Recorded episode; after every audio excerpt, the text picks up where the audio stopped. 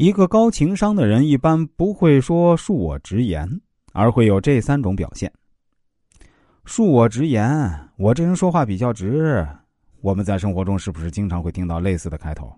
而我们预想得到的，接下来他们要说的话呀，往往都很难听。一般这样说话的人呢，会给自己标榜成一个耿直的人设，然后以此作为掩饰，来不停攻击别人的弱点，以此来衬托自己的睿智。他们之所以这么说，无非是想通过这种方式来引起对方的注意，并且还喜欢用“我说的话可能有点难听啊”这样的话呢，来给自己镀个金。但事实上，如果对方立马打断说：“那既然难听，就不要说了。”那么还会被他们冠以不能接受批评的头衔。总之就是啊，你说的再难听，你也要听，不然啊，那就是你情商低。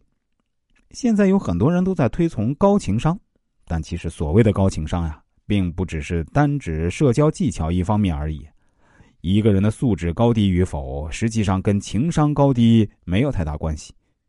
性格耿直的人可能确实不怎么招人待见，但至少他们活出了自己。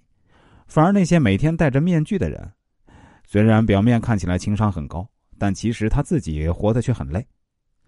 现实生活中，我们其实很喜欢跟直率的人交朋友，因为跟他们相处之时，我们不需要猜对方的真实意图。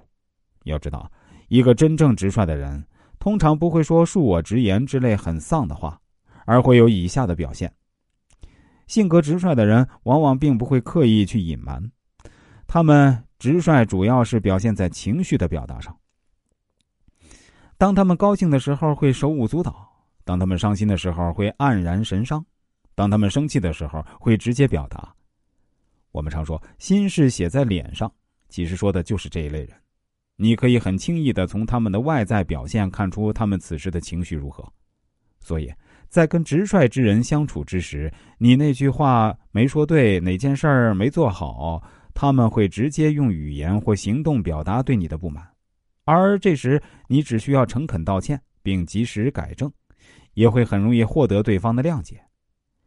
直率的人往往都会是两种极端，一种是总是因为直率而被人利用，另一种则是因为直率而被人充分信任。总是被利用的这类人属于直率但不聪明，而能够获得他人信任的，则是直率中还很聪明能干的。所以，当我们发现自己总是因为直率而被人欺负时，我们不要去怀疑直率的优势，反而要多思考是不是自己能力还不足。直率之人有一种特点，那就是直言不讳。本质上，他们不是不忌讳，而是自己根本意识不到。是不是会有所忌讳？